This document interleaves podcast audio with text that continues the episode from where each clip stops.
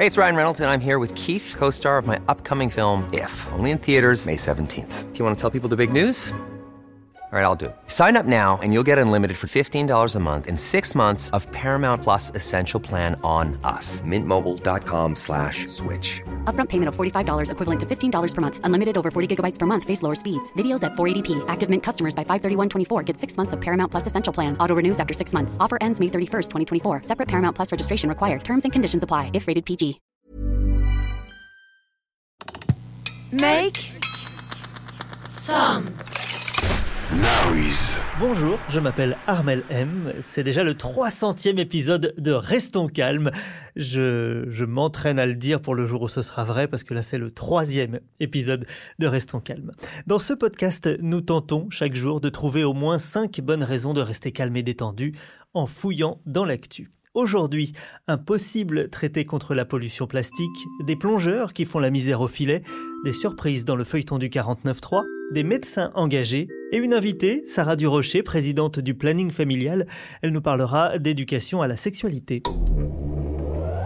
Quand on voit la quantité d'eau qui tombe ce matin, c'est pas rassurant et on est à nouveau placé en vigilance orange. Éco-anxiété, fatigue informationnelle. Une nouvelle perturbation arrive par l'ouest. Elle était euh, ce matin sur la Bretagne, elle arrive sur la Normandie. Actu de merde. Un cours d'eau qui montre des signes inquiétants. Restons calmes. Dans chaque épisode, au moins 5 bonnes raisons de rester calme et détendu en fouillant dans l'actu. Toulon, dans le Var, mérite-t-elle sa réputation de paradis des toutous? Euh, Le journal Var Matin a mené l'enquête auprès des chiens et de leurs maîtres. Euh, C'était d'ailleurs la une du journal hier. Pour en savoir plus, bah, je vous invite à lire euh, varmatin.com. hein.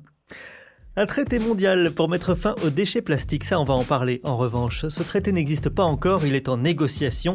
Depuis lundi, les représentants de 175 pays sont réunis à Nairobi, au Kenya.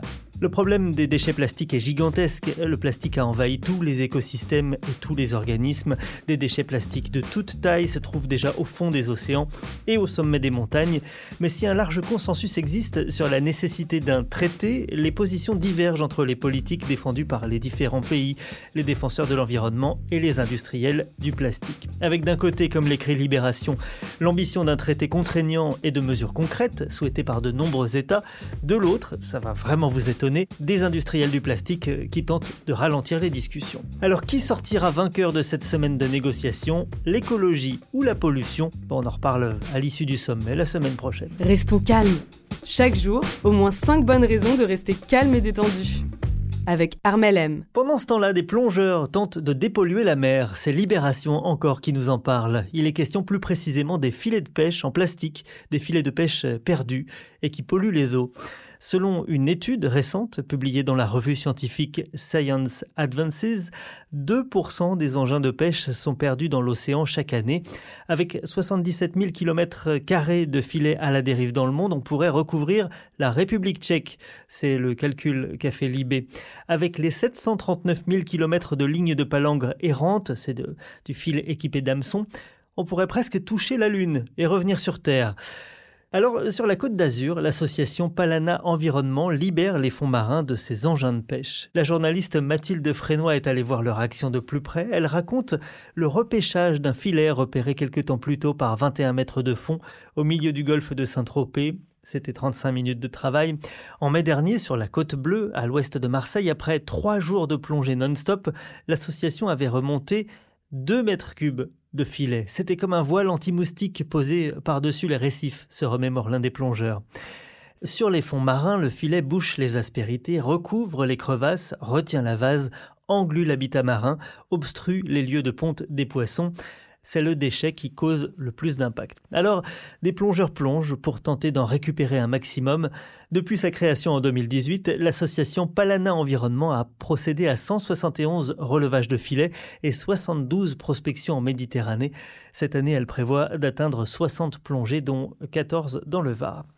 Pour en savoir plus, euh, je vous invite à lire cette enquête de Mathilde Frénois sur libération.fr. Avant de parler d'éducation à la sexualité avec notre invité, en bref, quelques bonnes nouvelles. Bonne nouvelle Pour la 17e fois depuis le début du quinquennat, le gouvernement a utilisé le 49.3 pour faire adopter un texte sans vote. Ça devient lassant, pensez-vous? Non, car contrairement aux 16 premières fois, ce n'est pas Elisabeth Borne qui est montée à la tribune. En déplacement en Irlande, la Première ministre a laissé Franck Riester, ministre des Relations avec le Parlement, se charger du 49.3. C'est bien de créer des petites surprises dans le scénario, c'est moins répétitif. J'espère qu'il y aura des guests, genre Barack Obama pour le 49e 49.3. On verra. Bonne nouvelle Suppression de l'aide médicale d'État, des médecins appellent à désobéir. Quelques 3500 médecins salariés et libéraux opposés à la suppression de l'aide médicale d'État aux sans-papiers voulue par le Sénat s'engagent à désobéir et à continuer à soigner gratuitement ces malades si le dispositif devait disparaître. Bonne nouvelle La SNCF ouvre aujourd'hui, mercredi 15 novembre, la vente des billets pour cet hiver. Il s'agit des voyages compris entre le 10 février et le 24 mars 2024 pour tenter de payer des billets pas chers, bah, c'est maintenant que ça se passe. Enfin, attendez la fin de ce podcast hein, quand même, s'il vous plaît. L'économie mondiale euh, ralentit. Les nouvelles sont mauvaises. Ça faisait combien de temps que, euh, que le chômage était, euh, n'avait pas remonté? Ça faisait trois ans et demi. L'info nous fatigue. Il suffit en fait d'envoyer un formulaire au conseil des prud'hommes de votre département. Restons calmes. Dans chaque épisode, au moins 5 bonnes raisons de rester calme et détendu en fouillant dans l'actu. Pour une véritable éducation à la sexualité, c'est le titre d'un livre blanc, d'un appel lancé par un collectif d'associations. En théorie, l'éducation à la sexualité est obligatoire depuis 2001, mais selon ce collectif d'assaut, la réalité est loin des ambitions affichées. Sarah Durocher, bonjour. Bonjour. Vous êtes présidente du planning familial. Alors le planning familial, c'est un réseau associatif et militant présent partout en France, euh, qui ne date pas vraiment d'hier, puisqu'il a été créé il y a plus de 60 ans. Euh, pour rappel, comment est-ce que vous définissez ce réseau? Écoutez, je le définis comme un réseau euh, féministe d'éducation populaire euh, en effet, qui a presque 70 ans et euh, qui est une association de terrain. Ça veut dire que l'objectif que l'on a, c'est vraiment d'être des lanceurs et lanceuses d'alerte concernant les droits sexuels et reproductifs pour toutes et tous. Et euh, bien évidemment qu'on se base sur les 400 000 personnes qu'on accueille tous les ans pour vraiment faire notre plaidoyer auprès des politiques, auprès des institutions et alerter des difficultés qui ne cessent d'augmenter depuis quelques années. Pour revenir au sujet qui nous occupe aujourd'hui, on a vu ces dernières années l'apparition de nombreux comptes Insta qui ont fait de la pédagogie sur les questions de sexualité. Est-ce qu'on manque d'éducation sexuelle en France? Je pense qu'aujourd'hui, on est face à des générations qui sont très informées via Internet. Et euh, via Internet, euh, vous le disiez, il y a des comptes euh, Instagram qui sont hyper intéressants et qui ont vraiment permis, par exemple, à des féministes de pouvoir parler de sujets qui concernent l'éducation à la sexualité. Mais il y a aussi énormément de désinformation et d'anti-choix et d'anti-droit qui ont investi également euh, tout ce qui est Internet et réseaux sociaux. Euh, et nous, sur lequel on s'attelle bien évidemment, c'est la question euh, de l'éducation à la sexualité à l'école. Comme vous le disiez juste avant, il y a une loi de 2001. Nous faisons le constat, les associations, que cette loi n'est pas appliquée. Pour rappel, c'est trois séances d'éducation à la sexualité de la primaire jusqu'à la terminale. Donc, je pourrais vous poser la question, est-ce que vous avez eu ces séances-là? Je pense que la réponse serait non, sauf si vous avez fait partie euh, des 15 euh, jeunes qui ont eu trois séances d'éducation, 15% euh, pardon, des, des jeunes qui ont eu des séances d'éducation à la sexualité. Ce n'est pas seulement nous, les associations, qui le disons, c'est aussi des rapports officiels qui font le même constat depuis 20 ans et c'est à ça qu'on alerte aujourd'hui. Alors pourquoi c'est important l'éducation à la sexualité? Il faut peut-être se poser la définition de qu'est-ce que c'est l'éducation à la sexualité. Pour nous, c'est quelque chose de très large qui concerne le consentement, qui concerne l'anatomie, qui concerne le plaisir, la lutte contre les IST, les questions LGBT, le respect aussi. Euh, et euh, en fait, c'est vraiment un, un, un, gros morceau, l'éducation à la sexualité. C'est aussi apprendre ses droits, euh, connaître ses droits quand on a 16 ans. Euh, est-ce qu'on a le droit d'avorter? Est-ce qu'on a le droit d'aller se faire dépister? Est-ce qu'on a le droit euh, à des moyens de contraception? On voit qu'il y a 30% d'augmentation d'IST chez les jeunes, 30% d'LGBT-phobie, 30% de violences sexistes et sexuelles. Et donc pour nous, c'est un levier essentiel pour outiller les jeunes, pour lutter contre toutes ces discriminations et bien sûr pouvoir faire ses propres choix en connaissant bien ses droits euh, en matière de droits sexuels et reproductifs et puis de respect. Et ce qu'on disait aussi, et ce qu'on aime bien dire, c'est que finalement, on, s'alerte beaucoup sur des situations, que ce soit, comme je venais de vous le dire, les violences sexuelles, la hausse de grossesse non désirée, la hausse d'IST. Euh, on parle aussi de harcèlement scolaire, hein, de, de, de, suicide chez des jeunes, euh, des jeunes aujourd'hui. Je pense qu'il faut dépasser euh, l'émotion. On, doit avoir de les émotions parce que c'est émouvant. Mais aujourd'hui, ce qu'on attend, nous, c'est des actes politiques forts et l'éducation à la sexualité nous semble un des leviers qui pourrait éviter ce genre de situation. Le livre blanc pour une véritable éducation à la sexualité propose 46 mesures concrètes. Euh, parmi ces mesures, aborder les questions d'égalité entre les femmes et les hommes. Il faudrait peut-être même commencer par là. Écoutez, c'est un bon début. Nous, on pense euh, en effet qu'on euh, peut travailler ces choses-là par des outils adaptés. Peut-être dire que on s'adresse aux enfants, aux adolescents de manière différente selon les âges et selon le niveau. Et bien évidemment que la question de, des rôles sociaux et du genre arrive très très tôt. On le voit dans une récréation, euh, par exemple, de la place que prennent les garçons, la place que prennent les filles. Aussi euh, la différence à la maison que les enfants peuvent observer entre le rôle des filles et le rôle des garçons. Un sujet qui est important pour nous, aussi, c'est la question du consentement. Euh, je pense que c'est des choses qu'on peut aborder très rapidement et très tôt et qui pourraient être très efficaces puisque aujourd'hui, de pouvoir dire non, euh, ou en tout cas de s'outiller à pouvoir dénoncer ces violences. Euh, l'éducation à la sexualité nous semble important et on sait dès le plus jeune âge que les enfants parlent. Euh, le travail de la Civis l'a bien démontré et donc il y a vraiment quelque chose à faire autour de ça. Est-ce qu'il faut associer les parents d'élèves, sachant que quand on est ado, on n'a pas forcément envie de, de, parler de tous les sujets avec ses parents? En tout cas, nous, dans la démarche, on a envie d'associer les parents, puisque nous, on pense que la famille n'est pas forcément le meilleur lieu et sécurisant et safe pour pouvoir parler euh, de sexualité. Parler de sexualité euh, à ses parents, c'est pas si simple que ça et je ne sais pas s'il faut ça. En tout cas, ce qui est important, c'est euh, vraiment de sensibiliser les parents de l'importance de ces cours d'éducation à la sexualité en expliquant la démarche. Aujourd'hui, on est face à des gros mouvements comme Parents Vigilants, par exemple, qui s'adressent directement aux parents en leur faisant peur et en leur faisant de la désinformation concernant l'éducation à la sexualité. Donc euh, nous, ça fait très longtemps qu'on s'adresse aux parents et euh, il faut associer absolument les parents euh, dans toutes les démarches d'éducation que l'on peut faire. En tout cas, nous, on s'en cache pas et on a beaucoup de parents aussi qui viennent dans nos permanences puisqu'on ne reçoit pas que des mineurs au planning. Je le rappelle, tout le monde peut venir et évidemment que eux et elles ont aussi des questions concernant l'éducation de leur enfant et concernant l'éducation à la sexualité. Donc c'est un beau combo, mais en tout cas, quand on peut associer les parents, c'est vraiment très chouette sur des projets. Euh, Sarah Durocher, euh, ce podcast s'appelle Restons calmes. C'est quoi votre truc à vous pour rester calme et détendu? C'est une très bonne question. Eh bien, écoutez, moi, j'aime bien mettre de la musique ou me mettre une bonne série qui n'a rien à voir sur les questions de genre. un dessin animé me va très bien et ça me détend très bien avec mon fils et, et, ma famille et ça me va très bien. Voilà, c'est de bons moments de détente qui sont rares, mais que j'essaye de faire un maximum. On va vous laisser regarder le dessin animé de votre choix. Euh, merci beaucoup, Sarah Durocher. Merci à vous. Présidente du planning familial. À bientôt. François Bayrou est attendu en début d'après-midi à la barre du tribunal correctionnel de Paris. Les nouvelles sont mauvaises. Éric Dupont-Moretti, il est lui devant la Cour de justice de la République accusé de prise illégale d'intérêt. L'info nous fatigue. Le ministre croate se penche vers la ministre allemande et tente de l'embrasser. Restons calmes.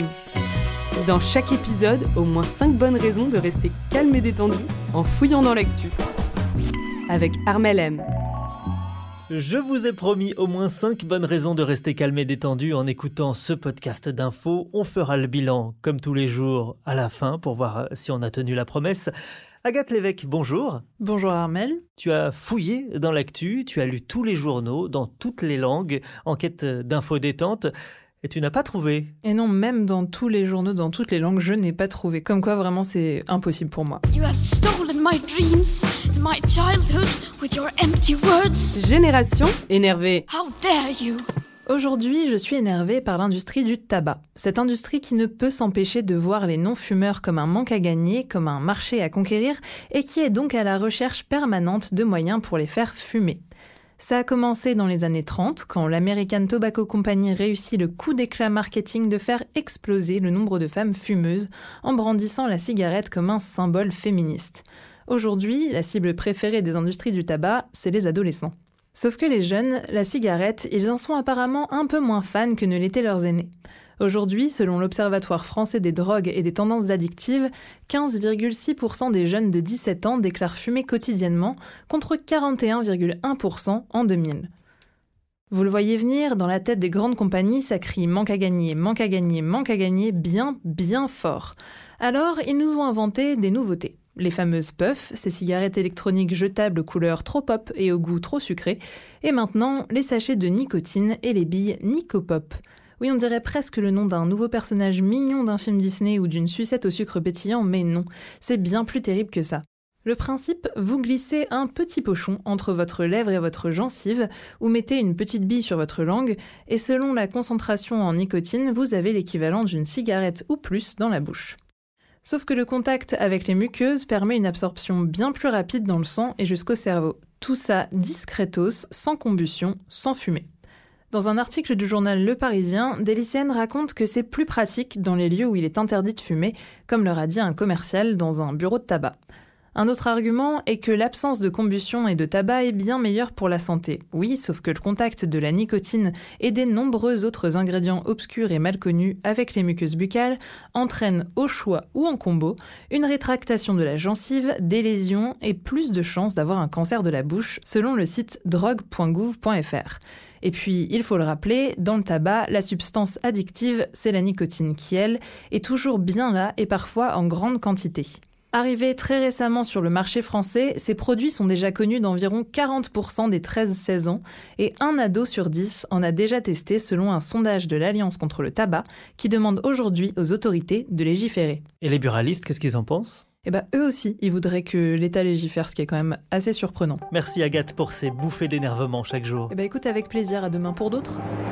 L'actu est déprimante, mais en cherchant bien, on trouve de petites choses positives. L'espoir d'un traité contre la pollution plastique, le repêchage artisanal de filets de pêche abandonnés, un livre blanc rempli de solutions pour un meilleur apprentissage de la sexualité, l'appel de milliers de médecins à continuer à soigner les sans-papiers, et puis des animés, des dessins animés, ça c'est quand même toujours cool. On en parlait avec notre invité tout à l'heure. À propos, petite parenthèse, si vous aimez les animés et les mangas, je recommande le podcast Le Big Three, animé par trois spécialistes, les trois Jean, Jean-Jacques, Jean-Marc et Jean-Louis. C'est en podcast sur toutes les plateformes. Voilà, côté info, ce qu'on a trouvé aujourd'hui. N'hésitez pas à laisser des commentaires, à me dire si ce rendez-vous vous semble utile ou si vous aimeriez qu'un sujet soit abordé. Je vous donne rendez-vous demain, entouré d'une belle équipe euh, très calme. Restons calmes. Dès 7h, au moins 5 bonnes raisons de rester calme et détendu en fouillant dans l'actu.